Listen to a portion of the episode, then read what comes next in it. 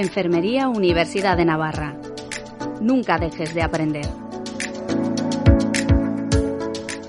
Hola, muy buenas tardes a, todos. Lo primero de todo quería daros las gracias por, por inscribiros y asistir a, a esta sesión. Y bueno, también quería dar las gracias a nuestras dos ponentes, a Fátima Parra y a Carla Navarro.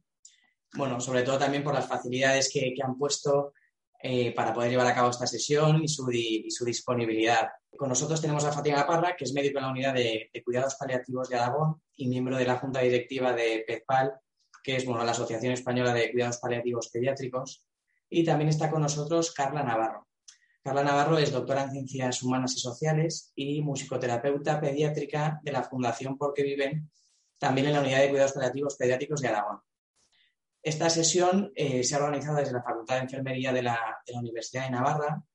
Bueno, el tema de la sesión es cuidados paliativos pediátricos, el sonido de la vida, ¿no? Y no es un tema que hayamos elegido al azar, eh, porque, bueno, la Universidad de Navarra durante los próximos cinco años pretende potenciar la investigación en, medicina personalizada, con especial atención a enfermedades oncológicas, enfermedades raras y también eh, a los cuidados al final de la vida.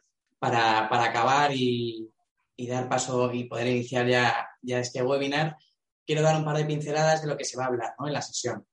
Lo que pretendemos es bueno, un acercamiento a los cuidados paliativos pediátricos, a ese abordaje integral que pone en el centro al, paciente y a la familia. Y luego también, por otro lado, veremos cómo, la música favorece distintos aspectos de, de estos cuidados en concreto en pacientes pediátricos eh, no comunicantes, ¿no? Además, sobre todo, bueno, del vínculo terapéutico que se, se establece con, el paciente. Y bueno, dicho esto, y por no hacer más spoiler, puedes empezar, Fátima, si quieres, con, tu parte de la sesión y luego ya hablará Carla Navarro. Muy bien. Eh, muchas gracias, Eduardo, por la presentación. Y la verdad es que quería agradecerlo primero a la Universidad de Navarra, ¿no? que nos haya permitido compartir este trocito de nuestra pequeña sabiduría y nuestra experiencia, ya que yo me formé allí, en, las aulas de los hexágonos, y parte de lo que soy ¿no? viene, viene de la Universidad de Navarra. Eh, cuando hablamos de los paliativos, cuando a alguien le viene a la cabeza o, o, le nombran la palabra paliativos, a veces se asusta, ¿no? Se asusta y, y sobre todo cuando incluyen la palabra paliativos pediátricos, ¿no? Cuando hablamos de los niños. Y podemos tener en la cabeza igual esta imagen, ¿no? Esta imagen que nos llama la atención, ¿no? Como que la muerte está acechando al niño, que parece que ya no le queda nada y estamos todos temblando ante esa realidad. Pero sin embargo, los paliativos se parecen mucho más a esta otra imagen. Esta es una imagen que creo que, puesto esto, yo ya me podría ir, ¿no? Ya podría terminar mi sesión, eh, pero voy a quedarme un poquito más porque aquí se define perfectamente cómo los paliativos tiñen de color una situación gris. Una situación gris que se da en la vida, que es cuando diagnostican a un niño, se diagnostica a un niño de una enfermedad incurable, con un pronóstico de vida limitado. Cuando no sabemos el tiempo, pero probablemente a veces en estos niños sean a veces meses, otras veces años, pero sabemos que su vida se va a cortar. Y los paliativos que hacen teñir de color esa realidad gris. En paliativos nos importa la vida, ¿no? ya hablamos de la vida. Y como decía Cecily Sanders, que es la, fundadora de los paliativos modernos, tú me importas por ser tú, me importas hasta el último momento de tu vida. Y haremos todo lo que esté a nuestro alcance, no solo para ayudarte a morir en paz, sino también a vivir hasta el día en que mueras. Porque nosotros velamos por la vida. Si vosotros paráis a pensar un poquito, ¿cuánto tiempo tardamos en fallecer? ¿Cuánto tiempo tardamos en morir? Pues uno puede pensar, pues un accidente de coche, pocos segundos, ¿no? Pues en un cáncer, seis años, diez, cuatro. Un recién nacido se muere, a veces nada más le cortan el cordón, fallece. Pero ¿cuánto tiempo ha vivido? Ha vivido nueve meses. El paciente de cáncer igual ha vivido 70 años. El del accidente de tráfico, 45. Por tanto, nuestra vida es mucho más larga que el periodo de la muerte y nosotros lo que cuidamos es la vida. No sé si habéis visto este documental de Pau Donés, que se titula Eso que tú me das. Si no lo habéis visto, creo que es eh, impresionante ¿no? y que creo que ayuda a, aclarar muchos aspectos de lo que es la enfermedad ¿no? y lo que son los paliativos. Os voy a poner un trocito muy pequeño. Al principio se oye muy, muy poco porque Pau está muy debilitado y, demás, pero él explica un poco ¿no? lo, que, lo que decidió aprender a afrontar cuando le dijeron que iba a fallecer pronto. Yo estoy aquí para hablar de la vida, no de la muerte. también si queréis. Pero mí lo que me interesa es la vida. Desde el primer día que me dijeron que te vas a morir. Ese día. Pues lo que me interesa es lo otro. La vida. No sé si se ha oído muy bien, pero un poco lo que dice Pau Donés es que eh, lo que le interesa es la vida, ¿no? Que él ha ido a hablar allí, está con Jordi Évole, que le está haciendo una entrevista. Él ha ido allí, bueno, más bien ha ido Jordi a hablar con él. Eh, y está ahí para hablar de la vida, porque lo que le interesa es eso, porque la muerte pasará, pasará en un espacio muy breve de tiempo. Y, lo que tenemos que cuidar, ¿no? por supuesto el periodo de morir lo cuidaremos, pero tenemos que asegurarnos ¿no? que la vida esté con esa calidad no suficiente para que el paciente sufra lo mínimo posible, para que tenga un legado de vida, para que aprenda ¿no? a terminar su vida en las mejores circunstancias. Y en los niños me preguntaréis, bueno, em, he traído aquí esta imagen porque refleja muy bien lo que antiguamente era la muerte en la vida, la muerte eh, en la sociedad. La muerte era una realidad que existía, que, formaba parte de la vida cotidiana. De hecho, no se alejaba la muerte ni siquiera de los niños. Ahí veis ¿no? a, la enfermera con el niño en brazos que está viendo el fallecimiento de su madre. De hecho, en esta imagen, si la veis, no hay solo un niño, hay dos niños, ¿no? porque el segundo niño es el pintor, que es Picasso, que tiene 14 años. Él mismo pinta una situación de muerte, una situación de fallecimiento. ¿Qué ha pasado hoy en día? Que la muerte se ha relegado, se ha, ido de la vida. Ya no, no se habla de la muerte, a los niños no se les lleva a los cementerios, no se les lleva a los funerales, no se habla de ello. El abuelo se ha ido. ¿A dónde se ha ido el abuelo? Es bueno que, no les mintamos, ¿no? Que, seamos veraces con los niños, porque eh, muchas veces el no contar las cosas les provoca mucho más sufrimiento.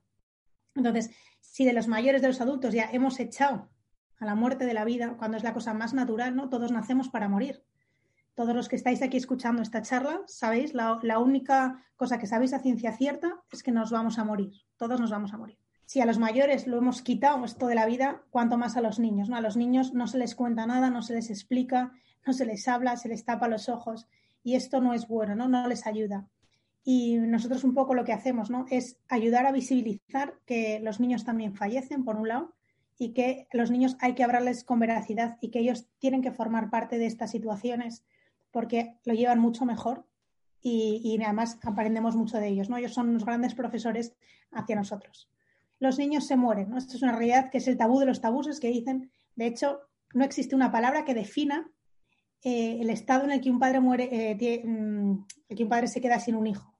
Cuando una madre se queda sin su marido, es viuda, ¿vale? Pero cuando a un niño se le mueren sus padres, se queda huérfano, pero cuando a un padre se le muere un hijo, no hay palabras, no, no existe en el diccionario una definición que eso sea así. Eh, ¿Cuántos pacientes mueren? ¿vale? En España, en las últimas décadas, en los estudios, fallecen alrededor de 3.000 niños al año, de los cuales menores de un año fallecen el 50%. Y en global, todas las causas previsibles de fallecimiento, porque hay fallecimientos que no son previsibles, pues un accidente de tráfico, por ejemplo, nadie puede prever que haya un accidente de tráfico. Sin embargo, una enfermedad de larga evolución se prevé el fallecimiento. Son el 60% de las muertes. Por eso es ahí donde inciden los paliativos, ¿no? donde tenemos que atender a ese tipo de pacientes. ¿Qué pasa? Que hoy en día no llegamos ni, ni al 15% de la atención de esos pacientes. Cuando hablamos de paliativos, todo se nos viene a la imagen, esta, a la cabeza esta imagen, yo creo, ¿no? No en niños, pero en adultos, nos viene a la cabeza la imagen de un paciente oncológico. Sin embargo, eh, en niños no es así, ¿de acuerdo? En adultos sí, en adultos el 70% del paciente es paciente oncológico, pero en niños a la inversa, el 70-80% es paciente no oncológico. Estos son, he puesto aquí nuestros niños, los he puesto entre comillas porque los niños son de cada uno, no son nuestros, pero bueno, estos son, por ejemplo, pacientes nuestros que llevamos en el Hospital Miguel Servet. Eh, son pacientes, como veis aquí, no hay ninguno oncológico, son todos pacientes con enfermedades raras, con enfermedades neurodegenerativas, con prematuros, grandes prematuros que luego tienen, son dependientes. Esos son el tipo de pacientes que nosotros atendemos. Eh, y además con una particularidad muy importante, que a veces que en los niños se suma cuando hay gemelos, cuando hay mellizos o a veces simplemente eh, enfermedades genéticas mm, por enfermedades autosómicas dominantes, lo que sea, que a veces no es un hermano, sino son dos miembros de la familia, incluso tres los que tienen la enfermedad. Entonces, eso es muy complejo de atender porque no sé si alguno de vosotros ha cuidado a algún paciente, ¿no? Paciente dependiente a su cargo. Si ya cuidar a un paciente es complicado, pues imaginaros cuidar a dos, incluso a tres pacientes, ¿no? A tres hijos tuyos que tienen una enfermedad que sabes que van a fallecer. Eh, como os decía antes, nosotros atendemos no solo a paciente oncológico, sino la gran mayoría a paciente no oncológico. Y la Asociación Europea de Cuidados Paliativos Pediátricos definió a qué tipo de pacientes de patologías nosotros atendíamos. Y lo dividió en cuatro grupos. ¿vale? Os voy a dar simplemente tres pinceladas porque no tengo mucho tiempo y no puedo explicaros para gran cantidad, pero bueno, os voy a dar una pincelada para que sepáis más o menos qué tipo de enfermedades llevamos. El grupo 1, que es el grupo al que nosotros llamamos el paciente que puede sobrevivir o puede fallecer. ¿no? Está como la dicotomía de puede sobrevivir a la enfermedad, pero puede fallecer, que es el paciente oncológico. El segundo grupo de pacientes son pacientes que tienen una enfermedad con un tratamiento que va a suponer una prolongación en su vida. Les va a suponer una mejoría en su, no en su calidad de vida, sino también en su enfermedad y van a prolongar su estado de supervivencia, como por ejemplo la fibrosis quística, el VIH, etc. El grupo 3 son enfermedades que no tienen ningún tipo de tratamiento. El único tratamiento es tratamiento paliativo. Eh, son enfermedades que el pronóstico viene, viene con el diagnóstico. Por ejemplo, es una mucopolisacaridosis, una adrenodeucolistrofia, ¿no? Son enfermedades neurodegenerativas que el tratamiento es exclusivamente paliativo. Y el grupo 4 de enfermedades son el grupo que en sí mismo tiene una enfermedad, pero no es la enfermedad lo que provoca el fallecimiento, sino que son las complicaciones derivadas de esa enfermedad. El paradigma de este grupo son las parálisis cerebrales infantiles graves, que normalmente estos pacientes suelen fallecer pues, por una neumonía, por una complicación quirúrgica, porque a veces tienen que, intervenirlos, pero no fallecen propiamente de lo que es su enfermedad, que es la parálisis cerebral infantil.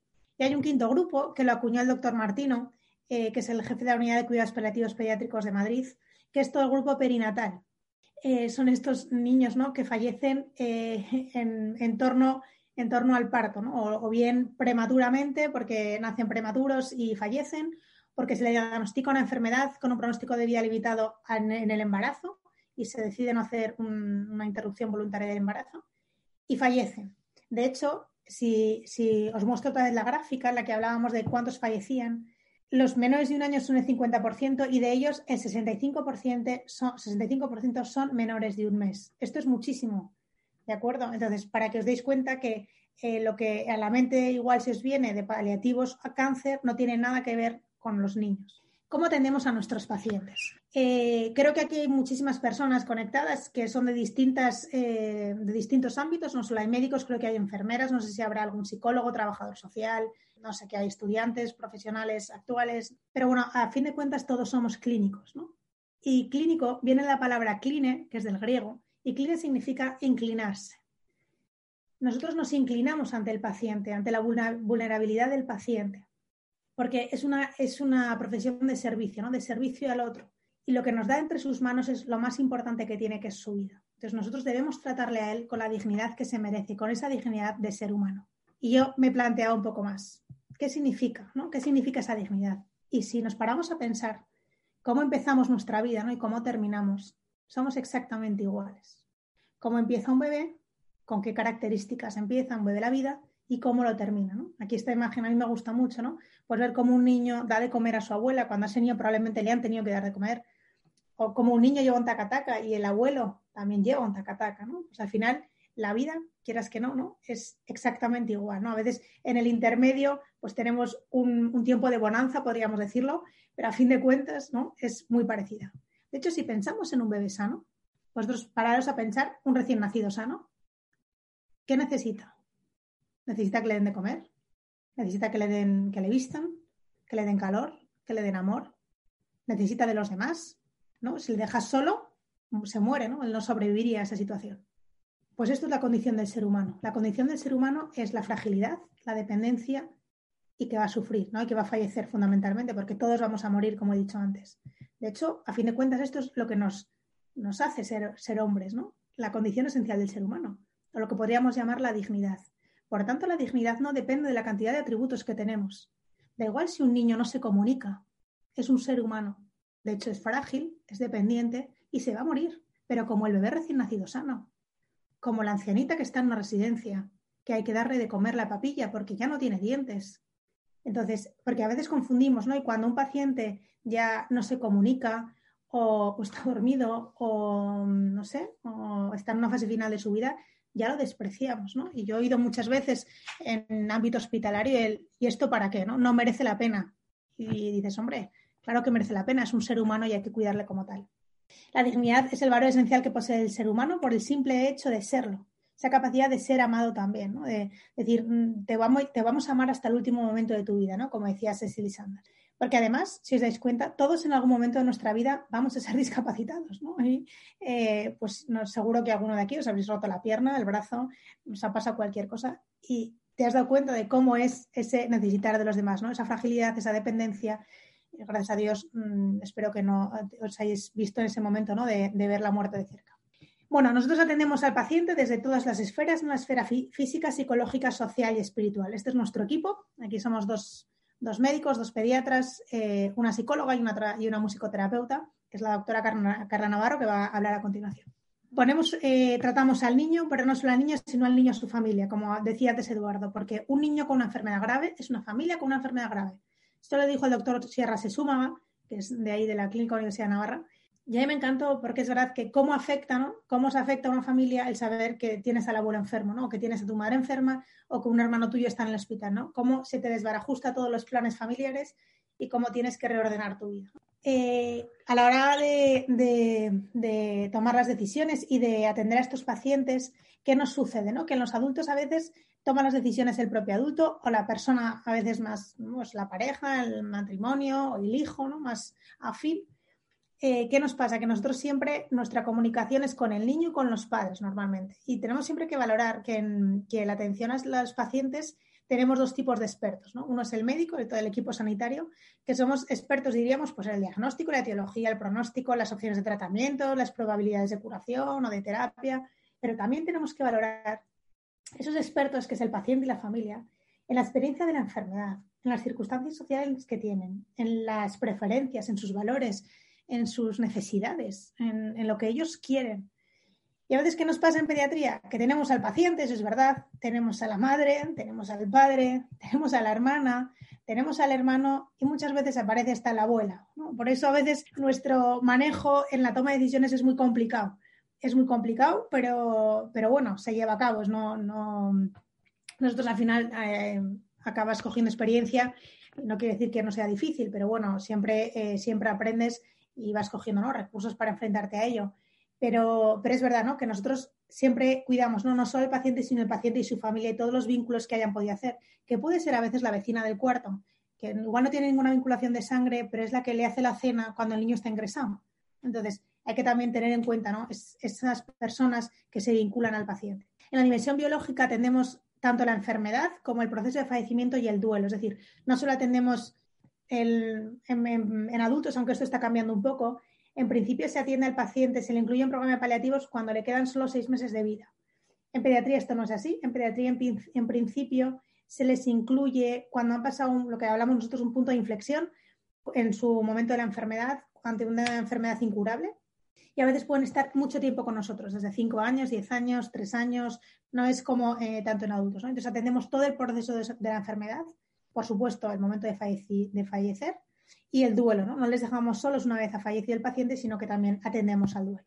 Siempre nos planteamos en esta situación qué es lo oportuno, qué es lo indicado y qué es lo posible, porque a veces eh, lo, indicado en un hospital no, no, es lo posible en un domicilio. ¿no? Veis aquí esta mamá con este niño, con, con una sonda nasogástrica, con la nutrición en domicilio, pues a veces uno tiene que, conformarse con lo que puede hacer en domicilio y a veces una antibioterapia que sería mejor ponerla intravenosa, nos ajustamos a que sea oral porque no vamos a hacer ¿no? todo el desplazamiento del paciente al hospital porque supondría una carga para el niño y la familia.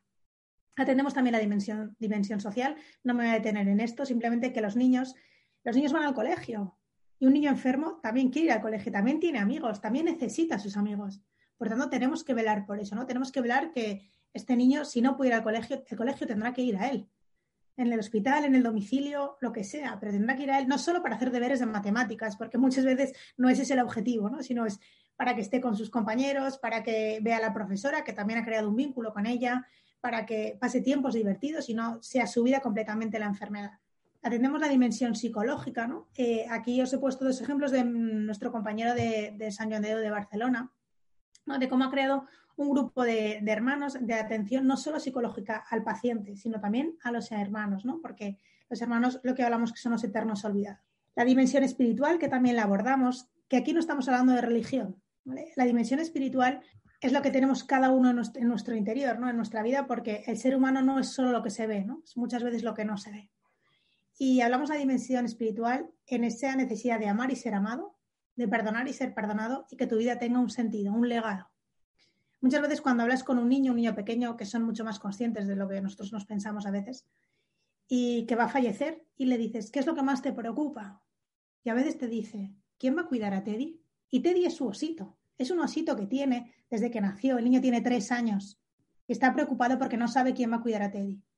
Igual no fallece por esa preocupación. Y le dices, bueno, ¿con quién, ¿a quién quieres que dejemos a Teddy? Dice, a mi hermano. Y dices, bueno, pues muy bien. Venga, vamos a llevar a Teddy al hermano. Y el niño entrega su osito al, al hermano y fallece al día siguiente fallece porque ya ha cumplido el sentido de su vida, ¿no? El propósito de su vida, que pues con tres años pobre, ¿no? Lo que tiene era su gran preocupación, no sabía qué hacer con Teddy. Porque morir no es lo que más duele en esta vida. Lo que duele es morir con dolor, morir en soledad morir sin legado de vida, ¿no? Sin saber que tu vida no ha tenido ningún sentido. Cuando el final está cerca, la forma de morir es importante, ¿no? Uno tiene que saber cómo quiere morir, ¿no? Si os he puesto dos imágenes de la grandiosa Mónica Lalanda, ¿no? Si la imagen de la izquierda la imagen de la derecha. Ahora que con el COVID se ha visto mucho esto, ¿no? Hemos hablado mucho del fallecimiento, de la desatención a los ancianos, de las UCIs, de las no UCIs. Uno tiene que saber cómo quiere fallecer ¿no? y cómo le gustaría fallecer a él mismo y a sus familiares. El final de vida eh, no hay una manera correcta. Y es verdad, y cada uno fallece en unas circunstancias muy distintas, y los niños es así, no nos tenemos que acoplar a veces al paciente y a su familia, pero sí que hay que acompañar de manera correcta a morir. Y nosotros es lo que intentamos hacer, ¿no? Acompañamos de manera correcta, velando por el mejor interés del paciente, que a veces no coincide con lo que los padres nos piden, ¿no? Muchas veces hoy nos han hablado, como ahora está en boca de todos, la ley de eutanasia. Eh, nos, nos preguntaban ¿no? si hay padres que piden la eutanasia, y es muy infrecuente, la verdad. Normalmente piden incluso alargar la vida del niño, aunque el niño sufra, ¿no? Eh, no son conscientes de decirlo así, ellos no te pidan que sufra su hijo, porque obviamente no, o sea, un padre nunca pediría que un hijo sufra, pero ellos quieren retener a su hijo. Pero nosotros muchas veces tenemos que oponernos a eso ¿no? y explicarles que eso no va para el mejor interés del paciente, no, no va para lo mejor eh, para el niño y le tenemos que explicar ¿no? que, que, nosotros no podemos aceptar eso y que eh, nosotros tenemos que cuidar por el mejor interés del paciente y por, porque no sufra, ¿no? Y hacemos adecuación del esfuerzo terapéutico, una sedación eh, de, final de vida, lo que sea. Pero eso es lo que se intenta, ¿no? En cuidados paliativos pediátricos es acompañar de manera correcta a, morir. Porque como dice aquí Carlitos eh, a Snoopy, ¿no? Dice, un día nos vamos a morir. Y dice Charlie, sí, pero los otros días no. ¿no? Por eso os vuelvo a remarcar, ¿no? Y vuelvo al principio de que lo que hacemos en cuidados paliativos es cuidar la vida, y quiero terminar haciéndole un guiño a Carla, ¿no? que, va a hablar un poco a continuación con una canción de Coco que nos gusta mucho cuando, cuando ¿no? Es, a mí me parece que es también una, una película muy buena, igual que la película de Soul, que no sé si la habéis visto de Pixar, creo que es una película muy buena que habla sobre, sobre la muerte, sobre el propósito de vivir, eh, que es muy importante, ¿no? Y se puede ver con niños y da pie para, para hablar mucho con ellos que aquí dice, ¿no? Solo se muere cuando se olvida y yo nunca olvido, ¿no? Y yo nunca olvido porque el amor nunca olvida. Y al final, eh, aquí todos, ¿no? Todo hombre, como decía antes, el propósito de nuestra vida es amar y ser amados, ¿no? Y es lo que nos hace felices. Yo con esto doy paso a Carla y ya las preguntas si queréis después, eh, cuando termine Carla y Eduardo nos diga lo que Recuérdame, aunque tengo que emigrar, recuérdame si mi guitarra oyes llorar, ella con su triste canto te acompañará. Hasta que en mis brazos tú estés,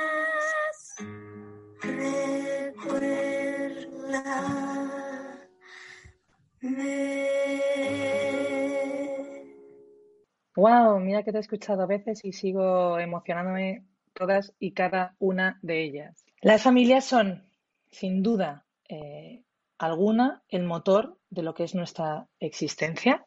Eh, y si algo tengo claro en, estos 10 años que llevo especializándome en lo que es eh, los cuidados paliativos pediátricos es que han sido ellos los que me han ayudado a crecer eh, justamente tanto como profesional como persona. Y básicamente una de las cosas más importantes que he aprendido estos 10 años es el darme cuenta de que uno de los mayores actos de amor que hacen unos padres por su hijo es firmar justamente un, no, un documento de no RCP.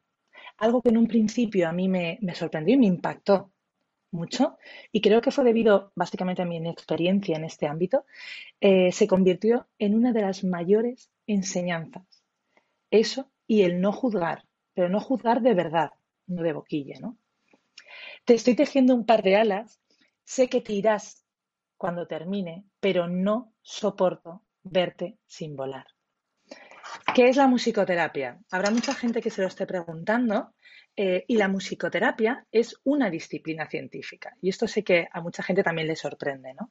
Es una disciplina científica sobre todo porque utilizamos los elementos musicales y los parámetros del sonido dentro de lo que es una intervención terapéutica, principalmente en buscar objetivos que no son musicales.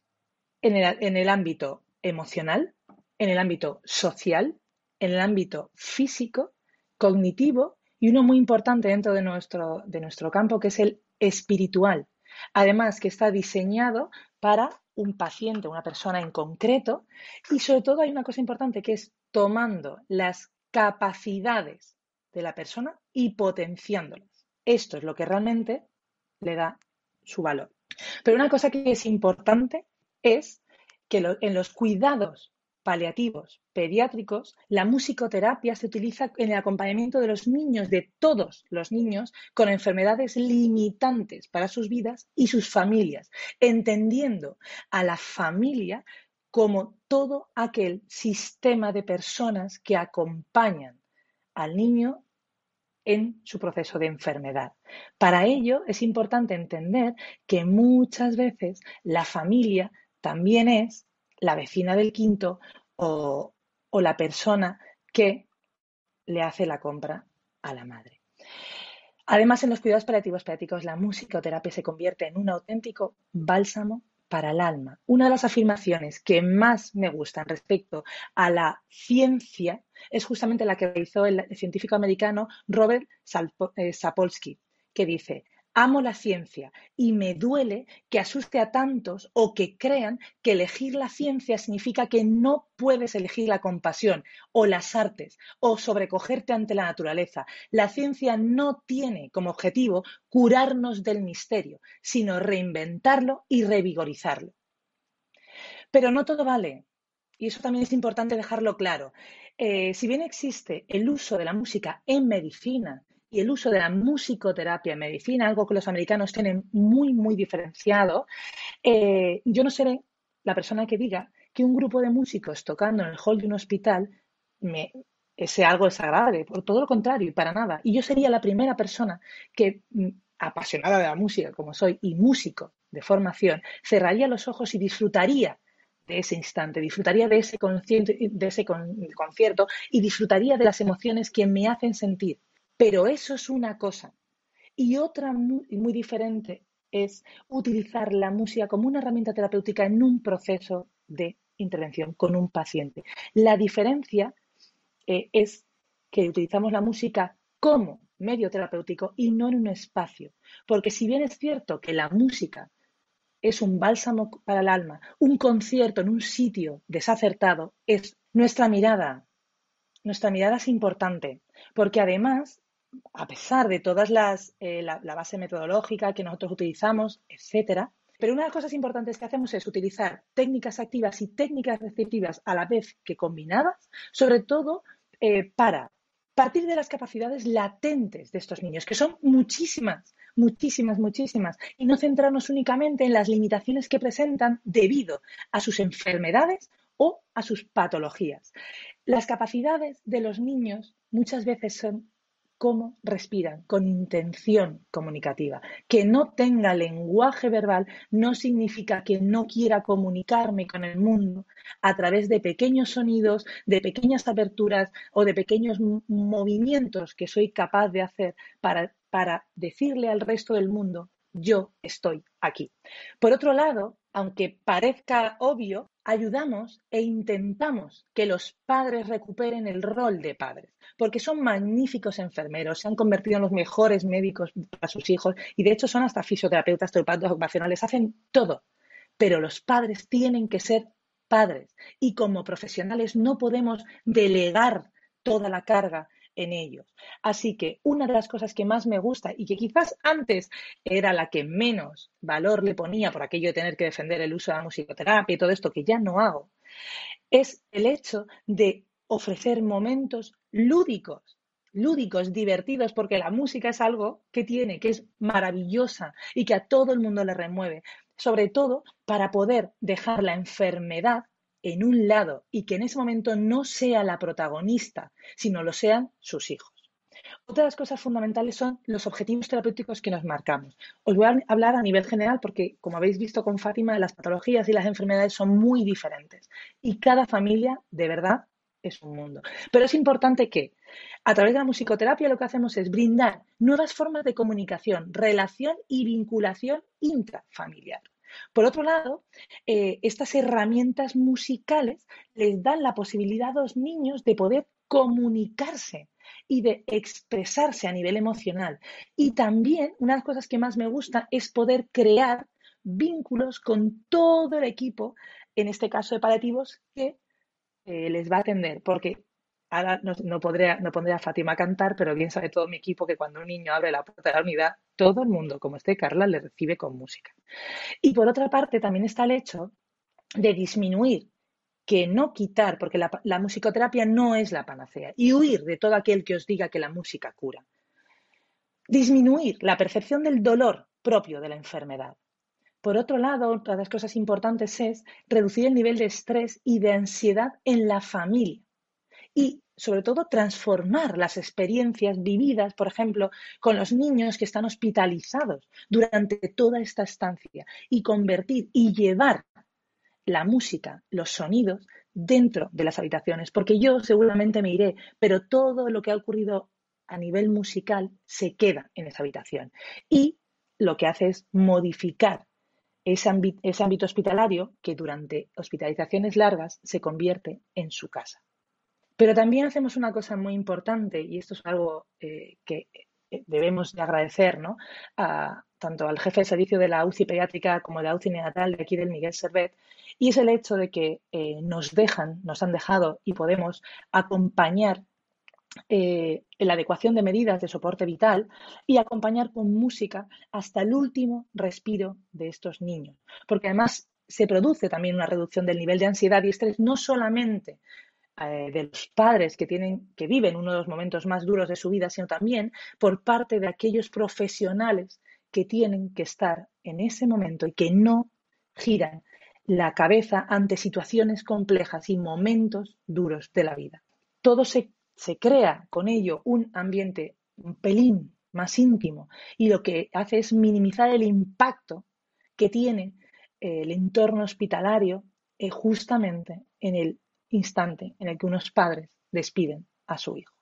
Y ellos, y no otros, son nuestros maestros, son los que nos han enseñado y nos enseñan cada día no solamente a ser mejores personas, sino mejores profesionales, porque con ellos aprendemos y de ellos aprendemos a cómo cuidar mejor, a cómo acompañar y qué necesitan cada una de las familias durante el proceso de enfermedad, durante el proceso de fallecimiento y en el momento posterior, ¿no?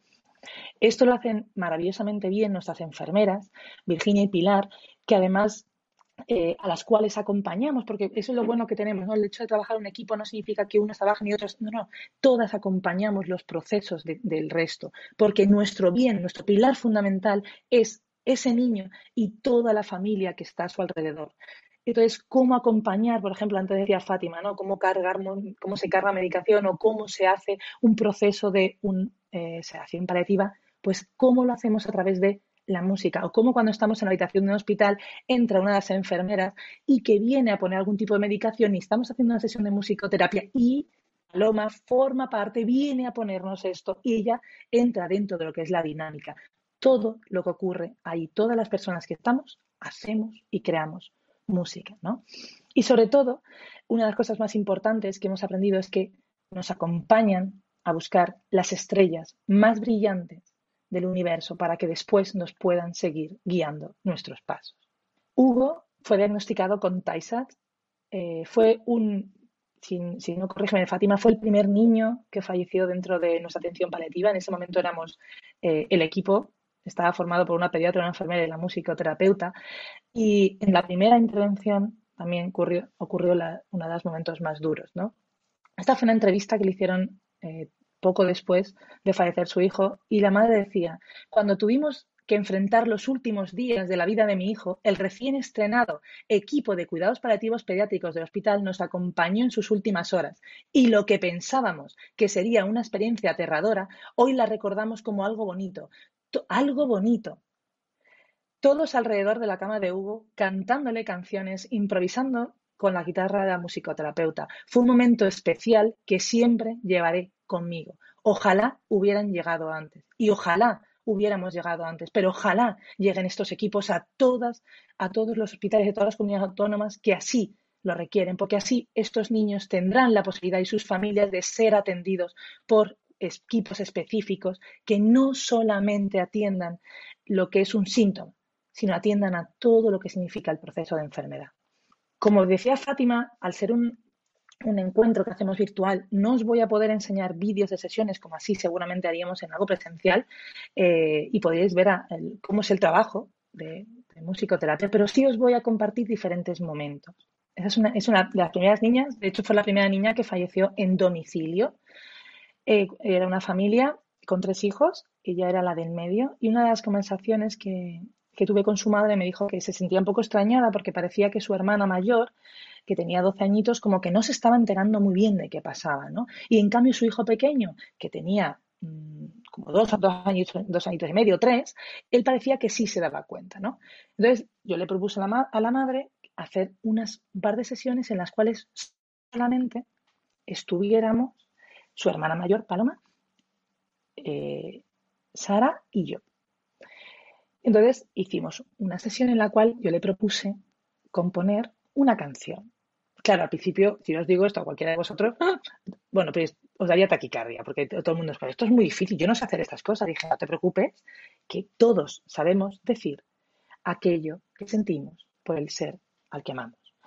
Entonces empezamos a escribir. Dije, vamos a hacer una cosa. ¿Qué te parece si tú escribes todo, todo, todo, todo, todo lo que sientes por tu hermano? Y yo me ocupo de hacerlo encajar con la música y me dijo, vale. Y aquí os enseño, eh, esta fue la, canción que ella le, le, hizo a su hermana. En ella le decía, hacía un recorrido justamente por, eh, por todo lo que había sido ser su hermana mayor, por todo lo que la, había querido y le contaba mucho que no se olvida de su familia, que siempre la querrán. Esto es una niña de oncopediatría un día estábamos haciendo una sesión dentro del hospital y entonces me dijo, Carla, estamos con los tambores, estamos haciendo otras cosas muy diferentes, ¿no? me dijo, Carla, ¿te has dado cuenta de eso que pone en la pared? Y yo le dije, no. Dice, pues si quieres cuando acabes, lo, lees. Dije, bueno, ¿qué te parece si nos giramos y lo leemos ahora, ¿no? Y entonces de repente me encontré con una frase de Winnie the Pooh que decía, eres más valiente de lo que crees, más fuerte de lo que pareces y más inteligente de lo que piensas. Y entonces grabamos esta canción con su voz. Una vuelta más. Eres más fuerte, eres más valiente de lo que crees. Eres más fuerte de lo que pareces. Eres más inteligente de lo que piensas tú. Dice, ¿te lo canto? Eres más valiente de lo que crees Eres más fuerte lo que pareces. Eres más inteligente de lo que piensas tú. Vamos a dar una vuelta. En ese momento una de las cosas más importantes o que más nos interesaba el hecho de que ella misma pudiera cantarse todo lo que sentía por, por sí misma, ¿no? Cómo es mucho más inteligente de lo que parece, mucho más fuerte de lo que crees y siempre será mucho eh, más inteligente de lo que piensas.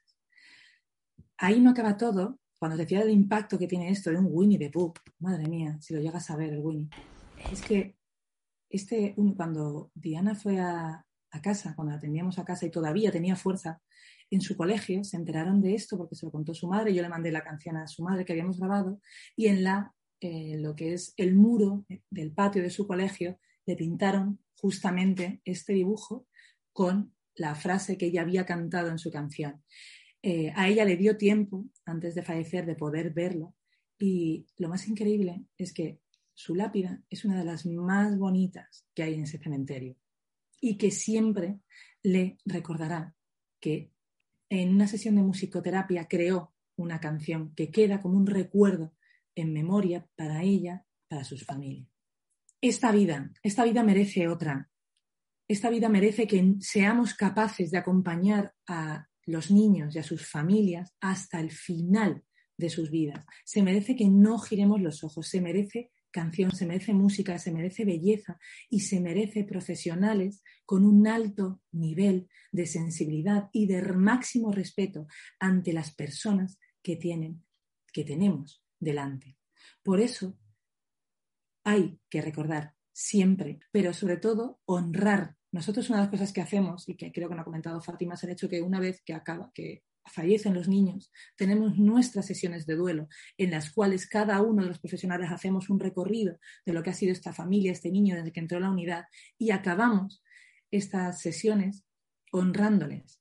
Primero, dando gracias por habernos dejado formar parte de sus vidas en el momento más duro de ellas y segundo, diciendo qué es lo que hemos aprendido de cada uno de ellos y cuál ha sido el regalo, cuál es lo que nos llevamos de esta experiencia. Bueno, gracias a, vosotras, ¿no? tanto a Carla como a Fátima. Efectivamente, vamos un poco justos de tiempo. No sé si alguien va a querer preguntar. Eh, podéis preguntar por el chat. Mientras tanto, yo, he tomado notas, voy a lanzar la, primera pregunta. Y es, eh, bueno, has dicho que la musicoterapia es una disciplina científica y que se puede usar como, eh, como medio terapéutico, ¿no? Incluso disminuye la percepción del dolor. Imagino que ha estado obviando incluso la medicina de, de rescate. Sin embargo, eh, no sé hasta qué punto hay evidencia científica de, este, esta nueva modalidad de tratamientos ¿no? o de acompañamiento en, los pacientes de, bueno, en este caso pediátricos, ¿no? de cuidados paliativos pediátricos. Eso una. Y luego otra también para Fátima, y así contestáis las dos, es que si en España está integrada la musicoterapia en general o solo en Aragón, y cómo, si nos puedes contar un poco esa idea de cómo, cómo empezó este proyecto y cómo lo habéis integrado dentro de, vuestra unidad. Vale, respecto a la evidencia científica, que es algo que además muchas veces nos, eh, nos preguntan, lo hay. Es verdad que en nuestro país vamos un pelín por detrás, ¿vale? No pasa nada, ya iremos cogiendo ritmo. Pero, por ejemplo, hay mucha revisión Cochrane referida al uso de la musicoterapia en diferentes eh, ámbitos. Es cierto que en, los cuidados paliativos adultos hay más investigación, sobre todo con aquellos pacientes eh, de enfermedades oncológicas y cómo se utiliza procesos de musicoterapia en diferentes momentos eh, que respecto a los paliativos pediátricos. También por eh, una cuestión fundamental que es la disparidad de enfermedades y patologías que atendemos en el ámbito pediátrico. Sí que hay diferentes casos clínicos, es verdad, o análisis, por ejemplo, de, de intervenciones en lo que son los hospice pediátricos americanos, eh, pero aquí, por ejemplo, una de las cosas que hicimos fue un, eh, estudio piloto con una niña con AME tipo 1 y cómo eh, se ven los beneficios de, esta disciplina con parámetros fisiológicos que son marcadores de bienestar. O, por ejemplo, con una de las pacientes que teníamos en Madrid, que ya requería de, mucho, de mucha medicación de, rescate, su madre iba registrando eh, cuál era la pauta de medicación de rescate que le iba eh, suministrando eh, durante toda la semana y también durante las, de los días que nosotros íbamos a hacer musicoterapia. Una de las cosas que salían era el hecho de que cuando utilizábamos la intervención de musicoterapia no requería de medicación de rescate durante horas posteriores. teniendo en cuenta que esta niña con un nivel de dolor insufrible, inhumano, lo único que le hacía relajar toda, eh, toda su musculatura era poner el chelo encima de toda su espalda, tocar cuerdas al aire mientras yo iba cantando por encima. Y cuando ya la habíamos dejado totalmente relajado, que todo su cuerpo casi tocaba el suelo, yo de manera muy discreta me iba. Y todo ello se quedaba ahí. Nosotros, me has preguntado, ¿no, Eduardo, cómo integramos a, a Carla en el equipo? Sí. Eh, a ver, bueno, Carla y yo nos conocimos en Madrid porque las dos nos hemos formado en Madrid y, y la verdad es que, bueno, la unidad de Zaragoza, bueno, de Aragón, se formó hace cuatro, hace, en el 2017, hace va a ser ahora cuatro años.